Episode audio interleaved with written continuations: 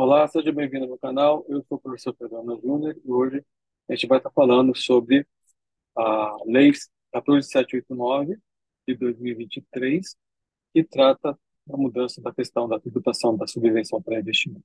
Né? É da conversão da medida provisória 1185 de 2023 e é, vigor a partir do dia 1 de janeiro de 2024. Então, se você ainda não é inscrito no canal, se inscreve, é, compartilha esse vídeo e para poder ajudar na, na, divulgação do nosso trabalho. Então, agora no dia 29 de dezembro de 2023, o governo federal é, converteu a medida provisória 1185 na lei 14789 de 2023 e trata da tributação da subvenção para investimento.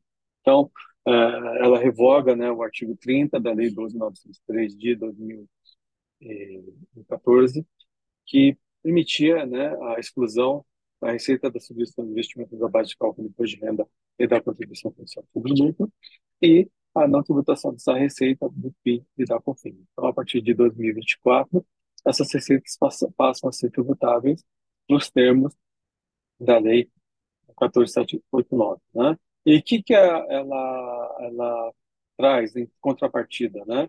É, da revogação da não tributação? Ela possibilita o contribuinte a constituir um crédito fiscal sobre essa receita.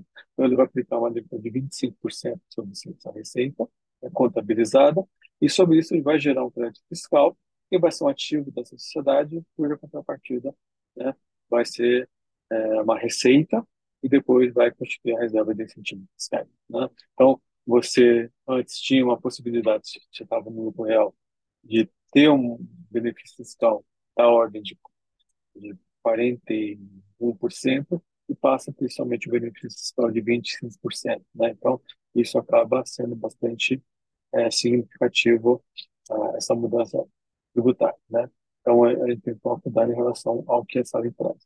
Uh, e o que ela traz né, em relação à a, a de investimento? Ela conceitua né, o que é simulação de investimento. Então, a gente vai continuar tendo a discussão que é simulação de investimento do custeio.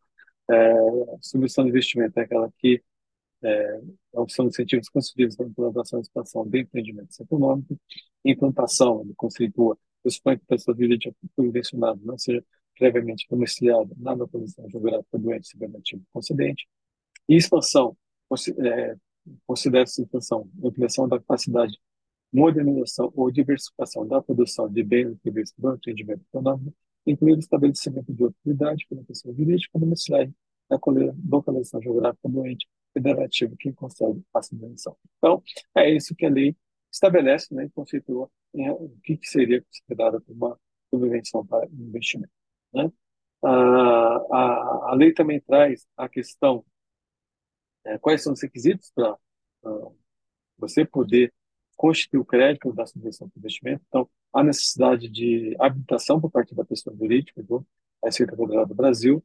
A Receita Federal do Brasil tem um prazo de 30 dias para fazer isso, caso ela não é, se manifeste nesse prazo de 30 dias, a homologação tácita e uh, o contribuinte ele é considerado como habilitado. Então, esse livro vai ter que ser eficiente e vai ter que é, aprovar, né, conceder essa habilitação do próprio caso contrário, a, essa habilitação vai ser, ser concedida automaticamente. Uh, e para que a pessoa jurídica seja habilitada, o que ela tem que ser? Ser beneficiária de subvenção de investimento concedido por um ente federativo, então, pelo Estado, pelo município, ou até pela própria União Federal, ter um ato concessivo da subvenção editado pelo ente federativo anterior à implantação ou extensão do projeto econômico, eu não posso fazer depois, antes da, da expansão, e ter um ato concessivo da subvenção editada pelo federativo que estabelece expressamente as condições e as contrapartidas serem observadas pelo jurídico relativa à expansão à expansão do entendimento econômico.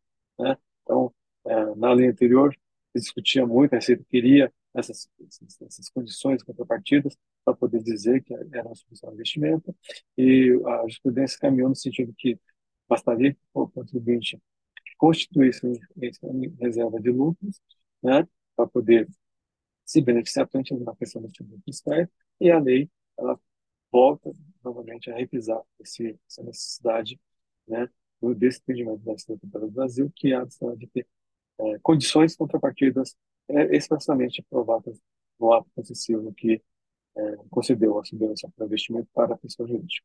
E na, no cálculo do crédito fiscal, é, a lei determina quais são os requisitos, quais são as receitas que vão ser computadas. Né? Então, a operação do crédito fiscal pode ser computada somente as receitas de subvenção que sejam relacionadas à implantação ou expansão do empreendimento econômico e sejam reconhecidos após o protocolo de pedido de habilitação da pessoa jurídica.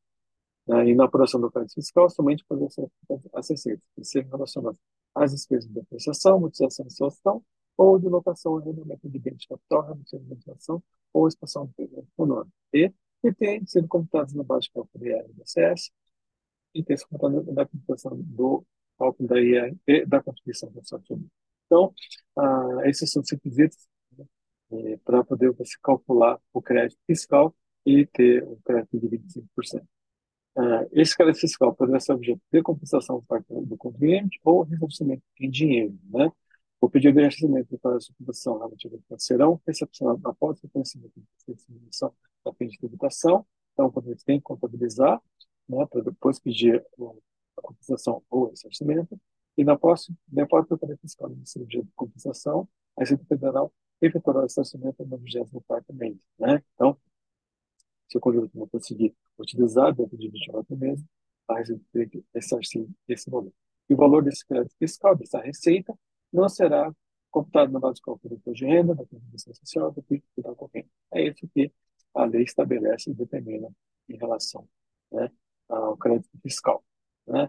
E a lei trouxe, né, é, diferentemente do texto original da medida provisória, a possibilidade dos valores né, anteriores à, à lei, né, que são objeto de questionamento, seja judicial ou autuação fiscal, que o contribuinte possa ser, fazer uma transação tributária e liquidar esse débito. Né? Então, ele pode fazer pagamento disso através de uma redução de 80%, 80% caso ele pague em duas parcelas, redução de 50%, caso ele pague em 60 meses, e a parcela inicial de 5% né, é, pago em cinco vezes, e redução de 30% caso ele pague é, o valor em 84 vezes. E aí, né, é, só para relembrar, nós temos a discussão em relação que o STJ né, traz em relação à subvenção de investimentos, isso que deu origem à edição da medida provisória 1185, e hoje lei 14789 de 2003, o STJ né, já tinha firmado o entendimento que sobre o crédito presumido não haveria incidência né, de tributos, né, sobre as de investimento do crédito presumido ICMS, porque isso violaria o Pacto Federativo, então a União não poderia é, prejudicar o Estado conceder incentivo, portanto, o crédito presumido não é tributado com base no entendimento do STJ. Este entendimento o mercado do entende que continua, né, porque é, não mudou nada, porque essa decisão foi feita antes da vigência do artigo 30 da Lei 12973, portanto, é, mesmo hoje o contribuinte, se ele tiver um crédito desse ICMS de, decorrente de subvenção para investimento, ele ainda continua não tributável. Né? Então, a receita continua não tributável como se fosse uma espécie de lugar tributável. Em relação aos demais, né? que seria isenção, isenção de base de cálculo, diferimento, né, o STJ vinha no entendimento de que, para que o contribuinte pudesse ter benefício fiscal, ele teria que constituir isso em reserva, então, se for o artigo 30 da D 2963. Então, a regulação do artigo 30, né? É, então, como é que ficaria essa questão, né? Então, a lei não fala nada, a 14789, não fala em necessidade de constituir reserva, não fala que você tem que ter não cria condições que você não possa distribuir esse valor, né, como tinha a lei 12.93. Então, é, nesse ponto, é uma coisa positiva, que você pode ter o crédito, já utilizar e essa receita poder distribuir para o seu sócio, então ela não tem aquelas restrições que a 12.93 colocava. Então, isso acaba sendo uma coisa interessante em relação a, a esse crédito fiscal criado pela Lei 1489 de 2023. Mas ainda muita coisa nós temos para poder é, analisar em relação a isso, mas, e eu queria trazer isso para vocês porque a lei acabou de sair. Então, isso eu queria falar na videoaula de hoje. Espero que você tenha gostado. Se gostou, compartilha, dá o seu like e compartilhe e vejo vocês na próxima videoaula. Obrigado, até a próxima.